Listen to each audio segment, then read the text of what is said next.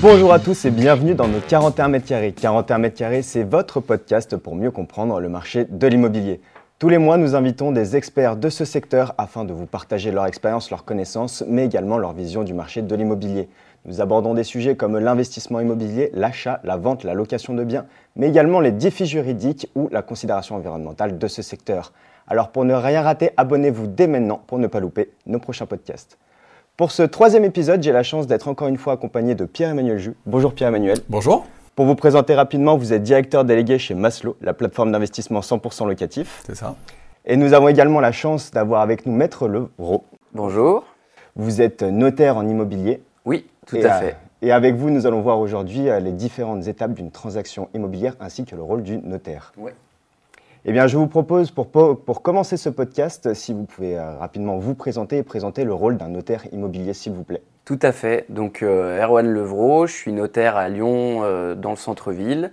On a la chance d'avoir une grosse structure qui a l'habitude euh, d'accompagner toutes les, membres du secteur immobilier, les professionnels, les promoteurs, également euh, avec tous les montages possibles, les particuliers en direct, les promoteurs qui peuvent parfois acheter en bloc entre professionnels et également derrière après les sessions de contrats qu'on peut faire aux particuliers.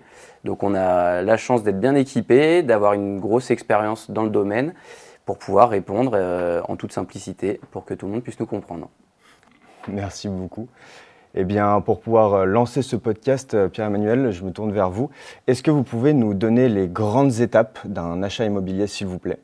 Alors, il y a plus, ça dépend si on achète déjà dans le neuf ou si on achète euh, dans l'ancien. En tous les cas, ce que je tiens à dire au préalable, c'est que le rôle du notaire est évidemment indispensable dans une transaction immobilière, qu'elle soit dans l'ancien ou dans le neuf. Euh, dans l'ancien, euh, quelqu'un va d'abord signer un compromis de vente. Il peut le faire au travers de son agence immobilière ou directement chez le notaire. Puis ensuite, il a son financement quand il, euh, quand il a son prêt. Euh, pendant ce temps-là, euh, bah, le notaire doit vérifier un certain nombre de, de choses administratives pour aboutir à l'acte notarié, généralement euh, deux, trois mois après au moins.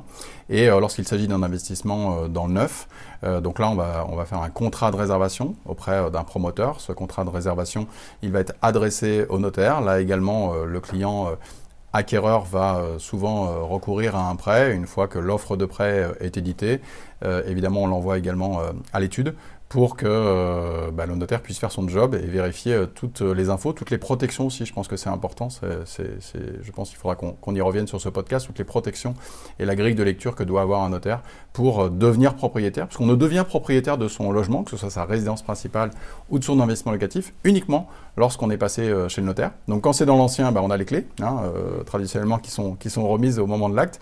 Et puis quand on achète sur plan, eh bien, on devient véritablement propriétaire euh, le jour où on signe euh, chez vous, euh, Maître Leroux. Exactement. Bah, Peut-être que justement, on peut profiter euh, pour pouvoir définir quel est exactement le rôle du notaire ben, dans, dans cette transaction. Mhm. Est-ce que vous pouvez apporter plus de détails peut-être Tout à fait. rôle? Le, le rôle du notaire, euh, c'est euh, vraiment de, de prendre du recul. Déjà, j'insiste sur un point, on est notaire, on n'est pas avocat. Notre but, c'est d'être euh, attaché à l'équilibre du contrat, de vérifier que tout soit respecté au niveau de toutes les normes. Comme le disait Pierre-Emmanuel, justement, c'est euh, le fait, est-ce que toute la sécurité juridique est bien, euh, est bien respectée? Est-ce que tous les process sont bien respectés? On est en France dans l'un des pays qui est les plus protégés, avec le secteur protégé de l'habitation et notamment des particuliers qui sont euh, considérés comme étant des non-sachants, envers notamment un professionnel quand on est dans du neuf, qui lui est sachant, et donc c'est le professionnel qui doit faire toutes les démarches et présenter toutes les garanties pour que le notaire puisse rassurer son client, assurer la sécurité juridique de l'acte, et donc pouvoir à terme euh, organiser l'acte de vente. Donc ce que gère le notaire, c'est donc bien sûr la partie purement juridique et administrative, quand on est dans le neuf, l'autorisation de construire, est-ce qu'elle est bien définitive? Est-ce qu'on est sûr qu'il n'y ait pas un voisin ou, un, ou un recours exactement qui vienne euh, nous embêter derrière par la suite? Ça, c'est la partie administrative. Ensuite, est-ce qu'au niveau financier, tout est bien goupillé? Parce que le particulier qui achète son appartement, lui, il veut être sûr qu'à terme, euh, il est bien son appartement, il fait confiance au promoteur, il achète sur plan. Et du coup, l'idée, c'est de lui confirmer qu'en France, on a créé un outil qui est pour le coup assez fantastique, une garantie financière d'achèvement qui permet de justifier à un particulier qu'il ne sera jamais dans le cas de certains pays européens euh, internationaux dans lesquels on a pu avoir des programmes voilà, avec des euh, trois pierres qui sont montées et le programme ne sort jamais. En France, ce n'est pas le cas. C'est une banque française qui va être ce qu'on appelle centralisatrice et donc elle va recevoir tous les fonds du programme et en contrepartie, s'il y a une difficulté, parce que bah, on n'a pas de boule de cristal, ça peut arriver même à des très bons professionnels, la banque va pouvoir financer la fin des travaux et le programme en France, quoi qu'il arrive, aboutira. Un particulier n'achètera jamais un logement sur plan sans être livré. Ce qui est important pour nous, euh, donc sur maslow.imo, aujourd'hui on a une solution 100% digitale, donc les, les, personnes peuvent réserver, financer, euh, gérer leurs biens directement depuis leur canapé, c'est ça la promesse.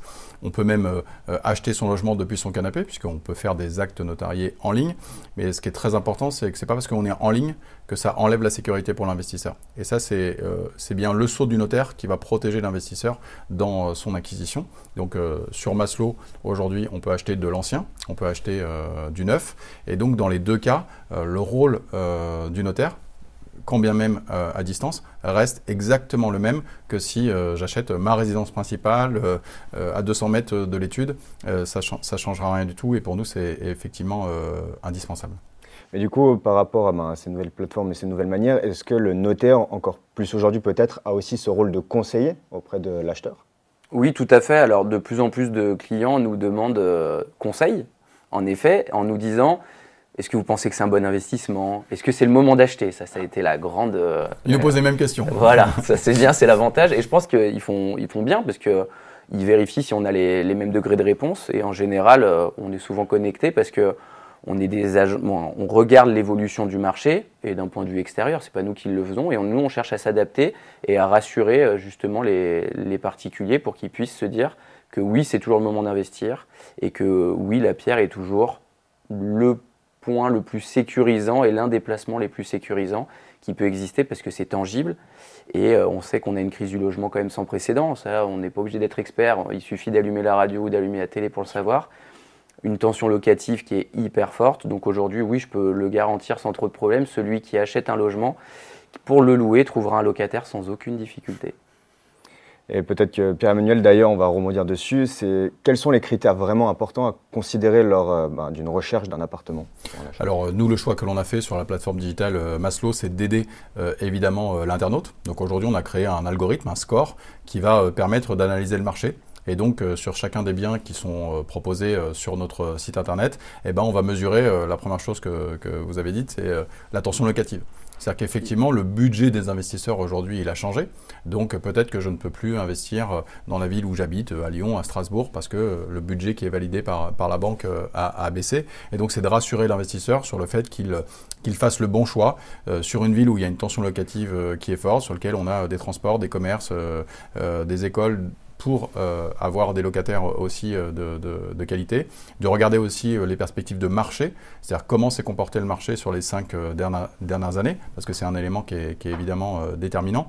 Et donc tout ça est, agrégé dans un algorithme et on donne une note, un petit peu comme pour les restaurants avec des étoiles. Donc on a une note sur 5. Et pour pas se fâcher également avec les promoteurs, euh, eh bien, tout simplement, toutes les notes qui sont inférieures à 3 sur 5 ne sont pas présentes sur le site. Donc, ça veut dire que quand on est sur le site Maslow, même si euh, on, ma recherche d'investissement se fait sur une ville que je connais pas, eh ben, je suis rassuré par cette note parce que si j'ai 3,5, 3,8, 4 sur 5, je suis assuré d'investir sur un secteur porteur avec une tension locative euh, qui est forte et sur un investissement sur lequel, un, je trouverai un locataire et euh, on va dire, on, est, on investit aussi sur une, une, une ville dynamique et ça, c'est notre priorité. Ensuite, il y a le neuf, mais il y a également ce qu'on appelle nous l'ancien récent. Donc on a fait un choix stratégique. Le choix stratégique, c'est qu'aujourd'hui, l'investisseur, il nous demande de la sécurité et de la lisibilité. C'est-à-dire qu'il veut, euh, il a souvent un crédit, en face, il a une recette locative, donc il va définir, lui, une épargne mensuelle sur laquelle il va dire, voilà, pour préparer ma retraite, pour préparer les études de mes enfants, je suis prêt à consacrer 200, 300, 400, 400 euros par mois, mais il veut que ce soit certain. Et donc, nous, la réponse que l'on a par rapport à ça, c'est de se dire, on enlève l'incertitude. La première incertitude que, l'on enlève, c'est évidemment euh, ce qui change aujourd'hui sur le marché locatif. Donc aujourd'hui, on a des échéances. Donc par exemple, Airbnb, c'est sans doute génial. Il y a plein de choses qui sont très positives, mais les règles, elles sont en train de changer. elles ont déjà changé dans des grandes villes, euh, elles continuent à changer, on voit bien qu'il y a la pression là-dessus. Donc nous, on n'est pas capable de promettre aujourd'hui à un investisseur, si tu investis en Airbnb, voilà les loyers que tu auras sur les dix prochaines années de façon certaine. Donc il y en a qui le font, et ils le font euh, très bien. Nous, ce n'est pas le positionnement qu'on a. Le deuxième sujet, c'est aujourd'hui les autorisations de location. C'est-à-dire qu'aujourd'hui, on sait que quand on achète un appartement, dans l'ancien, eh bien, il y a des échéances, notamment sur le diagnostic de performance énergétique, qui va faire que je ne vais pas pouvoir louer mon logement s'il ne respecte pas certains critères, les fameux DPE, EFG. On avait fait un podcast sur ce, sujet ils vont sortir du marché, euh, du marché locatif. Et donc, nous, on a fait le choix sur Maslow de dire, bah voilà, si on va euh, investir dans l'ancien, on va investir sur un DPE qui est minimum D, parce que j'ai la certitude que ce DPED, je vais pouvoir le louer. Je parle bien d'investissement locatif, c'est pas ma résidence principale. Je veux avoir la certitude de pouvoir le louer pendant les 10, 12, 15 prochaines années. Et ça, aujourd'hui, c'est écrit euh, dans la loi. Donc, c'est vrai que c'est important. D'ailleurs, le notaire a un rôle par rapport à ça lorsqu'il acte euh, des gens sur euh, ben, la réglementation, ce qu'il peut changer pour eux, ce qui peut se passer dans la copro. Et ça, c'est des choses qui sont véritablement très importantes pour nous parce que ben, c'est aussi une réponse au marché. Donc le notaire a vraiment aussi ce rôle d'alerte, on peut dire, sur de l'ancien, entre autres bah, par rapport au DPE, euh, comme tu disais Pierre-Emmanuel. Est-ce que, est que vous voulez revenir là-dessus, Maître Leroux? Oui, en effet, c'est vrai qu'on a, on a un rôle de conseil euh, et de devoir d'alerte. Euh, c'est vraiment tous les points d'intention. On le sait, tous ceux qui sont passés devant un notaire ou qui ont un peu prévu la taille d'un acte, on ne fait pas du mot à mot, sinon on perdrait nos clients. Euh, donc on fait vraiment des points d'alerte. Les points d'alerte, en effet, c'est, et notamment quand c'est l'ancien, bah, bizarrement, il y a beaucoup plus de points d'alerte que dans le neuf. Parce que le neuf, encore une fois, est un secteur très sauvegardé, où vraiment tout est vraiment euh, lié, sécurisé. Et en gros, pour faire simple, quand le promoteur peut lancer une commercialisation, c'est que déjà tout est vu, par toutes les parties. Tandis que dans l'ancien, c'est un petit peu différent. On achète quelque chose, c'est un bien d'occasion, entre guillemets, et du coup, je prends le train en marche. Et est-ce qu'on me doit Il n'y a aucune garantie hein, de performance ou autre, c'est de l'information. Donc l'information, comme j'en reçois beaucoup en tant que particulier, je vais recevoir une masse d'informations qui est assez impressionnante, notamment quand c'est un premier achat, par exemple. Et parfois très incompréhensible, on est bien d'accord, parce que même nous, euh, professionnels, parfois on se dépatouille pour euh, essayer de clarifier la situation. Donc là, notre rôle, c'est vraiment ça, c'est de de remettre tout ça au clair et de pouvoir expliquer. Donc en effet, les points d'attention. Attention, vous achetez un logement, peut-être que la vue est magnifique, que le secteur est top, mais vous êtes en F. Bon bah attention, dans quelques années, c'est terminé la location, sauf à faire des travaux éventuellement très importants. Et là, c'est très important parce que nous, on a bien en tête le côté euh, endettement. En fait, euh, la, majorité des, des axes passent par un endettement. Et du coup, l'idée, c'est de s'assurer on parlait de 10-15 ans, mais ce serait même 20-25 ans hein, techniquement, où il faudrait leur assurer qu'il y ait un revenu qui soit en face des mensualités. Parce que la banque, qu'on loue ou qu'on loue pas, ce n'est pas son problème. Elle, elle va demander des mensualités constantes. Donc on a ces points d'alerte sur toute la partie un peu technique, les diagnostics techniques. On ne reste pas technicien, mais on est là pour euh, traduire les diagnostics et les expliquer à, nos clients. Et puis on a également toute la partie euh, financière quand on est en copropriété. Pareil, la très grande majorité, j'achète un appartement par définition, il est en copropriété. Et donc du coup, c'est expliquer quels sont les tenants et les aboutissants euh, au niveau financier. Et là, pour le coup, on a eu une grosse évolution depuis 2014. Il y a une nouvelle loi qui, a été mise en place, qui, la loi Allure, qui pour le coup a... Alors, sur le moment, elle a beaucoup bouleversé parce que avant, pour faire simple, on ne donnait pas énormément d'informations à l'avant-contrat, mais le notaire récupérait toutes les informations jusqu'à la vente, et à la vente pouvait, par contre, bien évidemment, avant l'engagement définitif, expliquer aux clients euh, tous les points d'attention et avoir vraiment une vision globale. Aujourd'hui, ils ont demandé à avoir une anticipation beaucoup plus forte, que maintenant tous les professionnels depuis le temps ont, vraiment euh, intégré. Et du coup, toutes ces informations sont données au niveau de l'avant-contrat, donc c'est-à-dire vraiment à l'initial. Et aujourd'hui, un particulier qui achète de l'habitation ne peut pas dire qu'il n'était pas informé au moment où, il met sa première signature. Ça, pour le coup, c'est très bien. Il y a eu d'autres choses un peu moins bien, mais euh, ça, c'est une façon euh, qui a été euh, très bonne de réfléchir parce qu'on anticipe et on se rend compte que du coup, bah, la personne qui va s'engager ensuite dans ce processus, il n'y a pas de retour en arrière. Pour faire simple, le seul point bloquant, ça peut être le financement. Mais sinon, il n'y a, pas de a pas de retour en arrière, il n'y a pas de surprise entre la première signature que je fais et la signature définitive euh, quand je deviens propriétaire. Ce que vous dites, maître, euh, on le voit déjà nous dans le calcul d'enveloppe, puisque aujourd'hui, effectivement, euh, les banques essayent d'anticiper euh, ces travaux énergétiques ou voilà, aujourd'hui, si j'achète un appartement F ou G, la banque va s'assurer que j'ai la possibilité de faire les travaux demain, soit parce que j'ai une épargne résiduelle qui est importante, ou alors elle va demander plus d'apport sur le, sur le projet, soit elle va limiter l'endettement de la personne en se disant il faudra qu'il puisse faire un prêt travaux pour pouvoir faire, faire ça. Donc ça c'est la partie, on va dire, financière. Euh, ensuite, dans les éléments importants qui sont aujourd'hui... Euh, en fait, on est passé de, documents administratifs, c'est-à-dire le DPE, c'était euh, des documents obligatoires, et on le regardait quasiment pas, on regardait quand même la facture d'énergie, on se disait, bah tiens, combien mon prédécesseur payait de chauffage ou d'eau chaude, ça c'est pour mon budget du quotidien. Là, aujourd'hui, on, est sur une thématique qui est l'investissement immobilier. Nous, chez Maslow, on propose de l'investissement immobilier locatif, pas de la résidence principale. Donc finalement, combien payait le locataire d'énergie? Tout le monde se moque un peu. D'accord euh, La réalité, c'est qu'aujourd'hui, c'est est-ce que j'ai la possibilité de louer ou pas. Et ensuite, euh, on alerte souvent euh, les gens de se dire, bah, effectivement, si mon appartement, puisque j'ai le choix de pouvoir réaliser des travaux, et ça peut être un bon choix de réaliser des travaux, de remettre à neuf son, logement, d'en faire un, logement énergétiquement performant, mais si j'achète quelque chose qui est pas performant énergétiquement au départ, c'est souvent que la copropriété, elle ne l'est pas trop non plus. Il y a une différence aujourd'hui entre une copropriété de 2015 et une copropriété de 1995. Je remonte pas dans les années 60 pour être sympa, donc euh, juste 1995, d'accord? Donc on n'est pas sur des, sur des nanars, on est sur des choses qui sont, qui sont qualitatives. Donc aujourd'hui, euh, il y a des éléments, euh, le pré-état daté, qui, reprend le fonctionnement de la copropriété, ce qu'elle a déjà fait. Peut-être que vous pouvez en dire un mot, parce que je maîtrise pas tout à fait les pré-états datés. Je sais que je cours après, mais, mais je les maîtrise pas totalement. En effet, on court un peu tous après ces documents parce que c'est un point névralgique, comme vous le disiez, c'est le point où on va avoir toutes les informations de la copropriété et les informations financières. Et quoi qu'on en dise, la finance, c'est une partie très importante. Ces points financiers, le pré-état daté, c'est en trois parties pour faire très simple. La première partie, qui peut être quand même intéressante pour le vendeur, c'est de rappeler la situation du vendeur. Parfois, sur des investissements locatifs, on peut être un peu plus euh, éloigné de la gestion de la copro parce qu'on a un gestionnaire locatif qui couvre les charges avec les loyers et donc on se désintéresse petit à petit. Donc c'est toujours très important, c'est de dire au vendeur voilà la photographie de si vous deviez vendre à, ce à cette date-là, voilà ce que vous devriez à la copropriété. Donc il y a des charges qui peuvent être parfois impayées ou autres.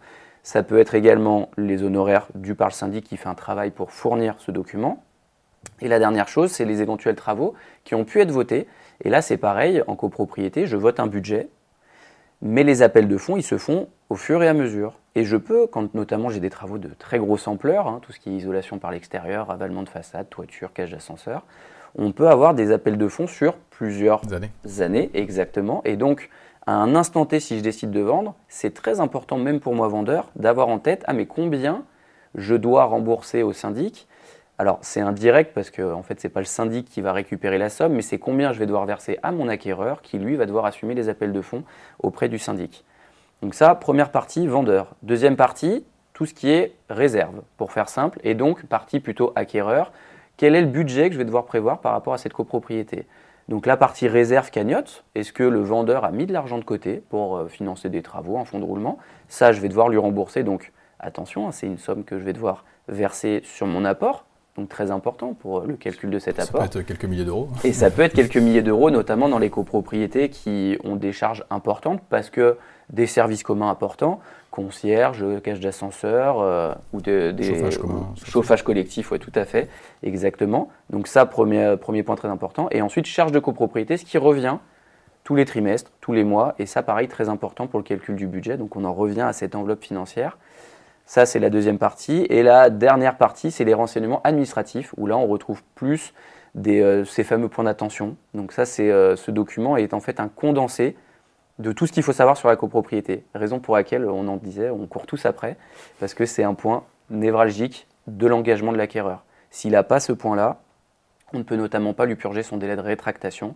C'est un délai de 10 jours qu'a tout acquéreur d'immobilier d'habitation non professionnel quand il achète en France, il a un, droit de changer d'avis pendant 10 jours, complètement libre, sans que ça lui coûte un euro.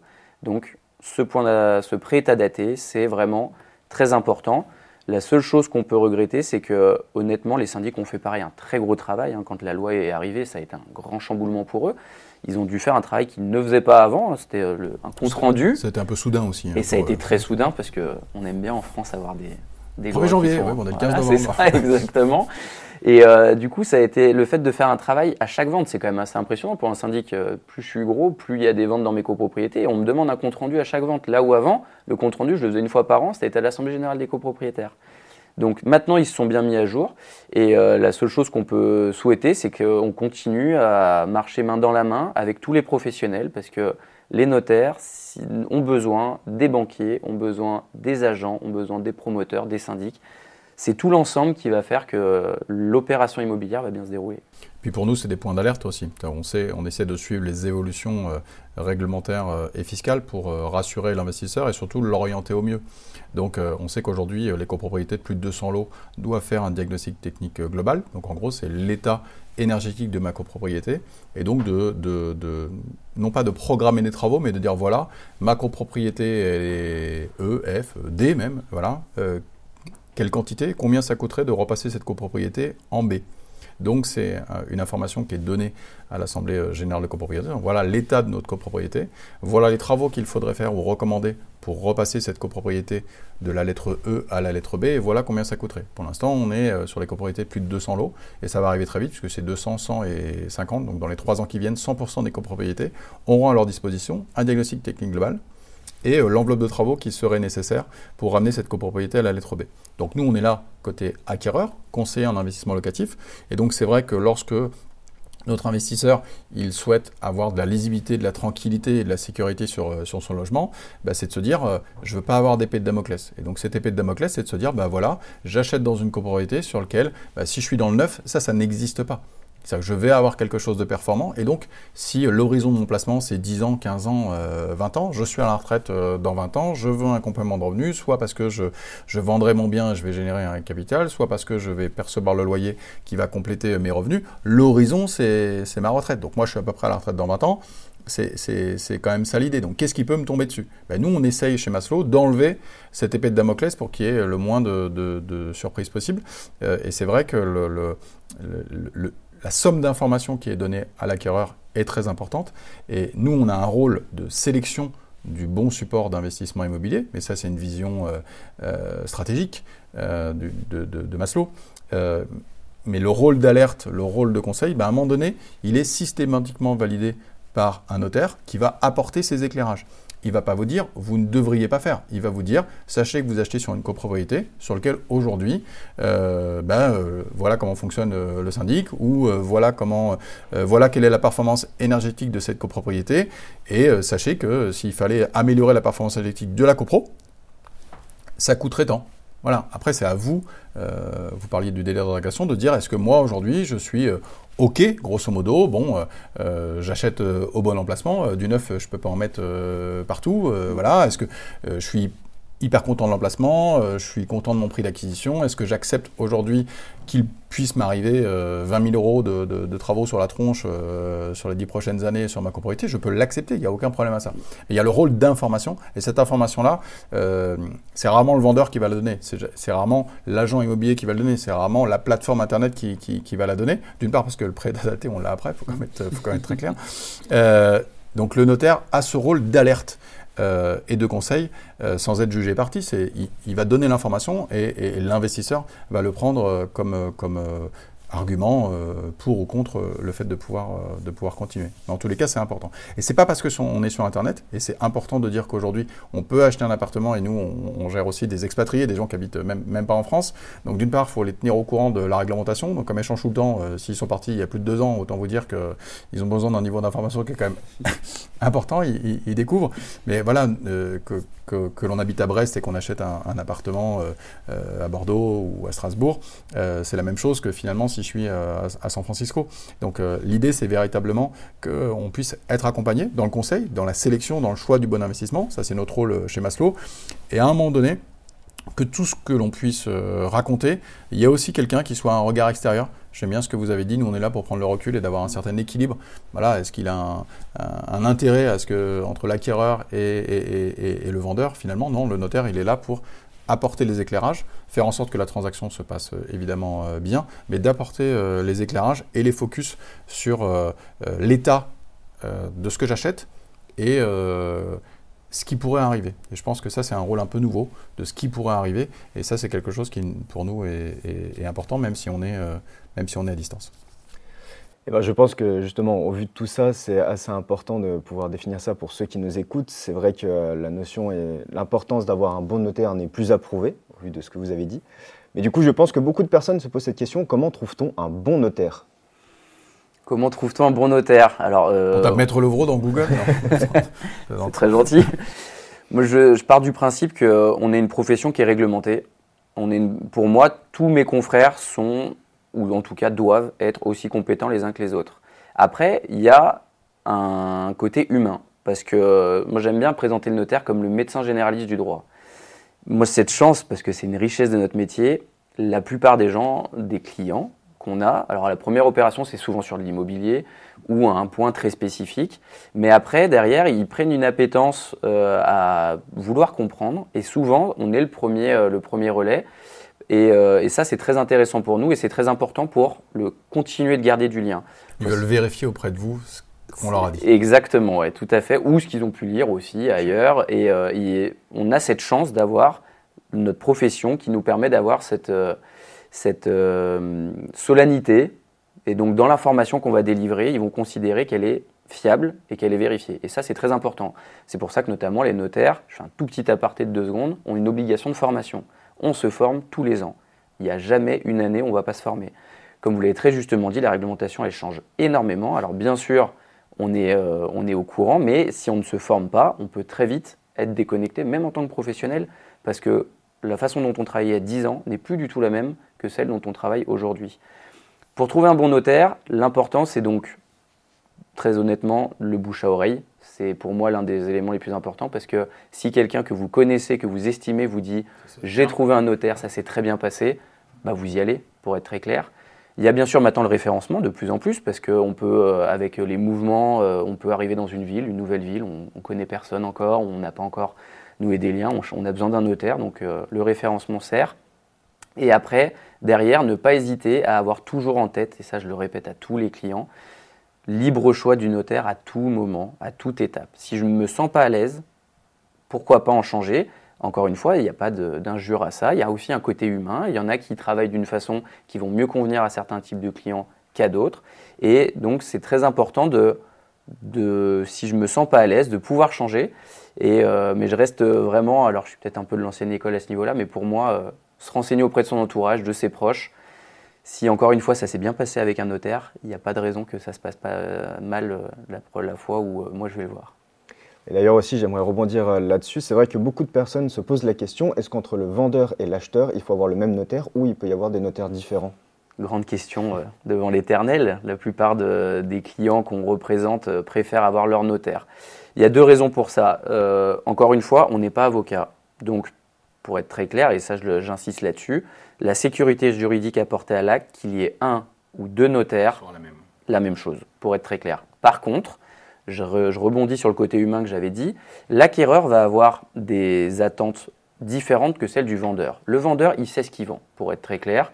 Lui, ce qu'il veut savoir, c'est le timing, le délai. Et est-ce qu'il a trouvé un acquéreur qui va amener l'opération au bout? La qualification de l'acquéreur. Exactement, ou pas. Donc ça, c'est le côté vendeur. Et le vendeur, derrière, il peut surtout vouloir anticiper avec son notaire. Voilà, je vais recevoir une somme d'argent, qu'est-ce que j'en fais? Est-ce que je réinvestis? Donc là, je me mettrai recoté acquéreur. Est-ce que j'organise une transmission? Voilà, est-ce que je fais un autre projet euh, qui va nécessiter euh, de monter une société? Voilà, il y a plein de choses. Et ça, c'est encore une fois la richesse de notre métier. On couvre tous les domaines. Côté acquéreur, c'est complètement différent. Lui, il va être focalisé sur je vais acheter un bien, c'est un très gros investissement. On sait que l'immobilier représente la plus grosse part du patrimoine des Français quand on investit dedans. C'est le premier achat de la vie, la résidence principale, et si je fais un investissement locatif, c'est la deuxième somme d'argent, c'est le deuxième achat de la vie. Donc de toute façon, on est sur des montants qui correspondent euh, par rapport au patrimoine des clients très exact, Voilà, exactement. Et du coup, lui, il veut être sécurisé sur euh, les modalités de l'achat. Et notamment les premières fois qu'on achète, exactement, c'est vraiment euh, est-ce que je, je, ne fais pas une erreur? Très honnêtement, c'est la question qu'il nous pose. Est-ce qu'on est d'accord que je ne fais pas une bêtise? Et en plus, quand après, c'est des gens qui sont un peu plus avertis sur l'immobilier, donc ils ont un peu moins besoin d'être assurés parce qu'ils ont déjà fait une, deux, trois acquisitions. Par contre, eux, derrière, ils vont commencer à réfléchir en se disant, mais est-ce que j'achète de la meilleure des manières? Est-ce que le fait d'acheter, moi, personne physique, avec euh, mon époux, mon épouse, ma conjointe, est-ce que c'est la bonne manière? Et donc là, après, on, on intervient également sur les modalités d'acquisition et ça renforce notre conseil, la cellule familiale, quel est le projet, euh, est-ce que j'achète à un ou plusieurs? Voilà, toutes les questions qui peuvent se poser. Ce qui est important euh, chez Maslow, c'est comme on est sur une vente à distance, donc nous on a référencé effectivement euh, des notaires si ce n'est pas par région, par département, grosso modo, pour, pour avoir un maillage du territoire qui, qui soit important. Voilà, on s'appuie aussi sur un groupe qui a 38 ans d'ancienneté, qui est implanté sur 35 villes en France, donc on, on a des notaires partenaires. souvent, ce qu'on ce que, ce qu'on apprécie chez les notaires, nous, c'est qu'ils maîtrisent l'ensemble de la boucle vous évoquiez euh, des gens qui font majoritairement que de la transaction. Euh, quelqu'un qui va faire, un, notaire qui va faire peu de ventes en VFA, je ne vais pas dire qu'il ne va pas maîtriser le sujet, c'est juste que ce n'est pas son ADN, c'est pas ça qu'il fait au quotidien, euh, dans les dizaines d'actes qui, va passer ou centaines d'actes qui va passer euh, dans, dans l'année, c'est pas la même chose. Donc le fait aujourd'hui, nous, on a, plutôt effectivement référencé euh, des études comme Maître Levrault sur lequel il y a une expertise sur le neuf, l'ancien, le fait d'avoir des clients promoteurs, le fait d'avoir des clients particuliers, le fait de, pouvoir apporter un conseil juridique aussi. Effectivement, quand vous avez une famille, des gens qui disent voilà, je voudrais donner de l'argent à mes enfants, voilà, et aujourd'hui on peut donner de l'argent et être exonéré de droits, donc c'est quand même des choses qui sont très optimisantes pour euh, les, particuliers dans la gestion de leur patrimoine. Ben nous parfois, enfin même pas parfois, euh, je considère qu'il euh, est très judicieux d'acheter de l'immobilier pour, pour ses enfants. Euh, voilà, euh, je donne de l'argent, donc moi j'ai deux filles, je donne de l'argent à, mes filles. Est-ce que je veux m'assurer, mais je voudrais qu'elles utilisent l'argent pour euh, acheter de l'immobilier. Ça peut être la résidence principale, mais ça peut être pour autre chose. Mais je préférerais qu'elles achètent ça plutôt qu'une voiture de sport. L'idée c'est ça, et donc ça, protège aussi. Et c'est vrai qu'à un moment donné, bah, souvent les gens qui, ont du cash, de l'argent, qui, souhaitent aider leurs enfants, voire leurs petits-enfants aussi, bah, ils vont tout le temps dans la boucle mettre le notaire en disant quelle est la meilleure façon de. Et quelle est la meilleure façon d'eux? Euh, C'est important que euh, l'accompagnement euh, de la cellule familiale soit aussi, soit aussi important. Nous, sur Maslow, on a une population qui est plutôt jeune. C'est-à-dire qu'aujourd'hui, nos investisseurs, ils ont entre 25 et 44 ans. On a une population qui est aussi très urbaine, qui est souvent locataire de sa résidence principale, CSP+, gagne bien leur vie. Et donc, quand on est locataire de sa résidence principale, finalement, l'investissement locatif, là, on est sur le premier investissement. C'est-à-dire, euh, ce que vous évoquez, j'ai découvert à l'achat de ma résidence principale euh, le, tas de, le, papier, toutes les informations euh, qui sont nécessaires à, mon choix d'achat de résidence principale. Bah, finalement, nous, ils le découvrent sur leur premier achat locatif. Et si je veux être caricatural, mon client parisien, locataire qui va pas acheter à Paris pour des questions de budget, qui va acheter à 150 ou à 200 km de son lieu de résidence principale, bon, il a quand même besoin, euh, et il découvre euh, tout ce qu'il a comme obligation, il a besoin d'être accompagné et rassuré. Et quand on est sur une relation à distance, c'est bien que le notaire fasse preuve de pédagogie, euh, soit hyper à l'aise avec les outils informatiques. Je pense que c'est aussi important. Je ne vais pas faire de caricature sur la, sur la génération, mais c'est hyper important que le notaire soit hyper à l'aise avec les outils informatiques, les partages d'écran, le fait que mon dossier finalement il est digital. Donc quand j'ai bonjour et on voyait en bas 280 pages, ok, finalement qu'est-ce que le notaire qui est en face de moi, derrière son écran, va mettre en avant sur ces 280 pages. C'est les éléments importants qu'on a vus euh, précédemment. Et je pense qu'il faut faire preuve de pédagogie et avec des gens qui, euh, pour la plupart, sont sur leur premier investissement euh, locatif. Donc nous, voilà, voilà comment on a sélectionné sur Maslow notaire référent. Évidemment, le client a le libre choix de son notaire. Euh, voilà. S'il a un notaire de famille, euh, que voilà, les parents, les enfants euh, sont, sont, sont dans, la, même étude, que l'argent est familial, que j'achète avec mon frère ou que j'achète, c'est hyper important qu'il conserve évidemment son, son, son, notaire de famille. voilà. Mais sur une première acquisition, sur j'achète à 150 km de chez moi, c'est mon premier investissement locatif. Nous, on va avoir un choix quand même d'études de, qui maîtrisent l'ensemble des sujets. Pour nous, c'est important. Il y a donc des frais à prévoir pour l'achat d'un bien et des frais qui vont se rajouter. Quels sont-ils? Alors ça va dépendre si j'achète dans le neuf ou dans l'ancien, dans l'intermédiation ou pas. Donc si j'achète un appartement avec un agent immobilier, ben, je vais payer le prix de l'appartement. Euh, l'agent immobilier qui est un professionnel va être rémunéré pour, euh, la transaction. Si euh, j'achète dans le neuf, euh, par exemple sur Maslow, qui est une bonne idée, eh ben, j'ai un prix fermé définitif, j'achète directement avec le promoteur. Il n'y a pas d'honoraire euh, ni de conseils, ni de transactions qui, sont prises à, l'acquéreur. Nous, on est rémunéré directement par le, promoteur, euh, tout simplement. Euh, voilà. Et puis ensuite, il y a communément, ça va pas plaire à Maître Levaux, des frais de notaire, où tout le monde pense que ça va dans sa poche, mais je pense qu'il va pouvoir expliquer que c'est pas tout à fait le cas. Alors, dans le neuf, les frais de notaire sont compris entre 2,5 et, et, et 3%. Dans l'ancien, c'est plutôt entre 7 et 8,5, si, si je peux. Voilà. Donc, ça, c'est aussi c'est des éléments qui sont à prendre en compte, puisque dans le financement, aujourd'hui, la banque va nous demander de l'apport personnel, que ce soit dans ma résidence principale ou l'investissement locatif elle va nous demander entre 10 et 20% d'apport. Elle va nous demander généralement les frais plus 10% d'apport. Donc si j'achète dans l'ancien, les frais à 8 plus 10% d'apport, ça fait déjà 18% d'apport personnel. Euh, dans le neuf, si elle me demande 3% d'apport plus 10%, ça fait 13%. Donc ce sont aussi des éléments à prendre en compte dans le calcul global de l'enveloppe. Euh, voilà. Mais pour ce qui est, euh, qu'est-ce qu'il y a dans les frais de notaire, c'est plutôt vous mettre... Maître, peut-être vous défendre. ah ben, il va, il va me frais de notaire, il déteste ça. On va défendre la sémantique. frais de notaire, en effet, ça veut dire le notaire encaisse tout. Alors, pour être très clair, le notaire encaisse tout, oui, mais le notaire reverse. Le notaire est le meilleur fonctionnaire de l'État parce qu'il n'est pas payé par l'État, mais il fait le travail de l'État. Il est collecteur d'impôts. Donc, dans ces fameux frais de notaire, on aime bien dire frais d'acquisition, c'est un peu plus juste sémantiquement. On a donc la partie rémunération professionnelle, ce qu'on appelle communément chez les notaires l'émolument. Ça, c'est notre rémunération. Et on a une partie taxation. Donc c'est toutes les taxes qu'on va récolter et qu'on va reverser au Trésor public quand on va enregistrer notre acte. Donc il faut savoir que le notaire a une responsabilité par rapport à ça, qui est en fait liée à sa responsabilité. Quand je reçois un acte de vente, je dois le rendre opposable au tiers. Donc je dois le publier, et pour le publier, c'est auprès de l'administration. Et l'administration n'est pas folle, elle dit Ok, j'accepte de publier votre acte, mais est-ce que les impôts ont été payés? Et en France, alors il faut savoir que tous les pays européens ne sont pas comme ça. Il y a des, le notariat ne, collecte pas l'impôt dans tous les pays, mais en France, on a vraiment cette base-là, qui est une sécurité supplémentaire pour le vendeur et pour l'acquéreur, pour le coup, parce qu'il est certain que fiscalement, son budget ne bougera pas, il n'y aura pas de mauvaise surprise de chèque à faire à l'administration fiscale suite à la vente.